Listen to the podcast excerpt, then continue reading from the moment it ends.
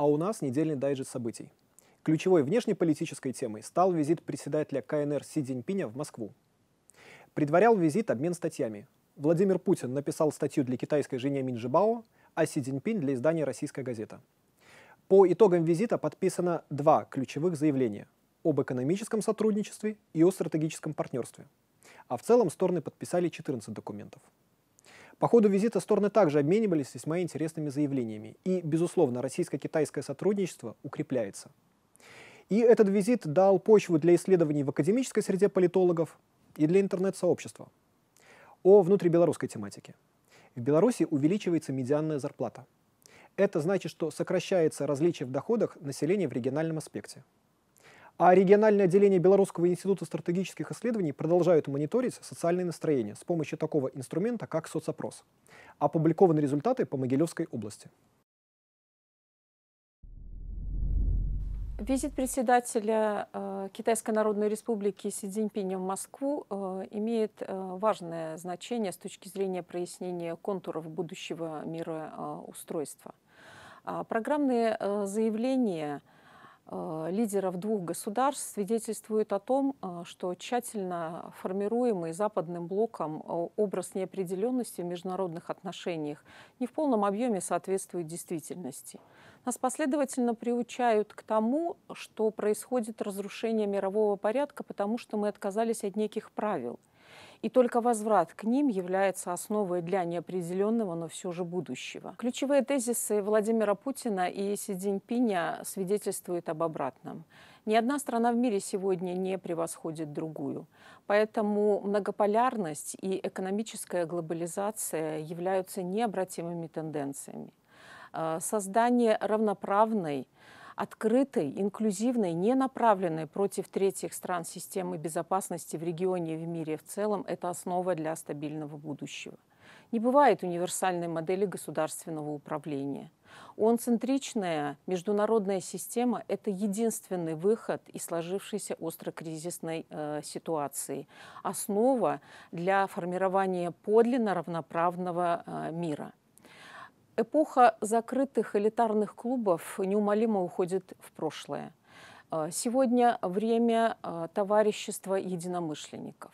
Президент Республики Беларусь в ходе своего визита в Китай отметил – что в текущих условиях а, необходимы новые нестандартные подходы и ответственные политические решения. Ценность каждого государства заключается не только в территории и ресурсах, но и в том, есть ли у него потенциал для движения вперед.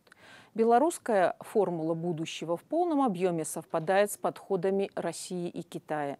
Последовательность, государственная ответственность, суверенитет, безопасность как основа для развития.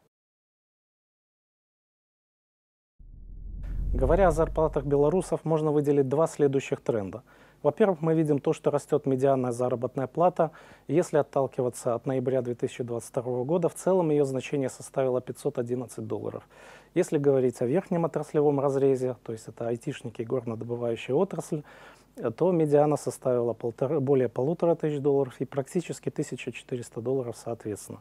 Кроме того, мы видим то, что э, медиана подтягивается к средней заработной плате, и если брать за базу сравнения уже ноябрь 2021 года, мы видим то, что медиана выросла на 13,9%, при том, что средняя заработная плата выросла только на 11,6%. В целом вообще разница между медианой и средней заработной платой составляет сейчас чуть более 24%. И последние два года мы видим, что тренд на это сокращение, он все более идет. Кроме того, схожий тренд на стирание различий, только уже в плане э, региональном, в плане доходов регионов.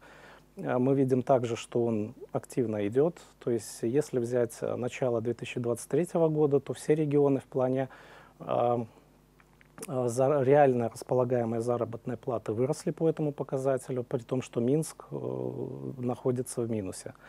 Вообще, если взять Минскую область, мы видим то, что только в начале 2023 года Минская область вышла на положительное значение данного показателя, при том, что порядка 10 месяцев до этого а, зарплаты не могли угнаться за ростом цен в данном регионе.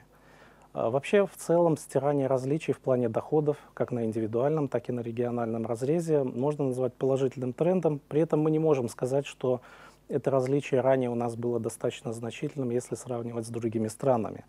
А при этом мы можем сказать то, что само выравнивание различных показателей является следствием адаптации к санкциям, и мы полагаем то, что данное выравнивание может стать неким таким аккумулирующим этапом сил для следующего нового рывка в экономике.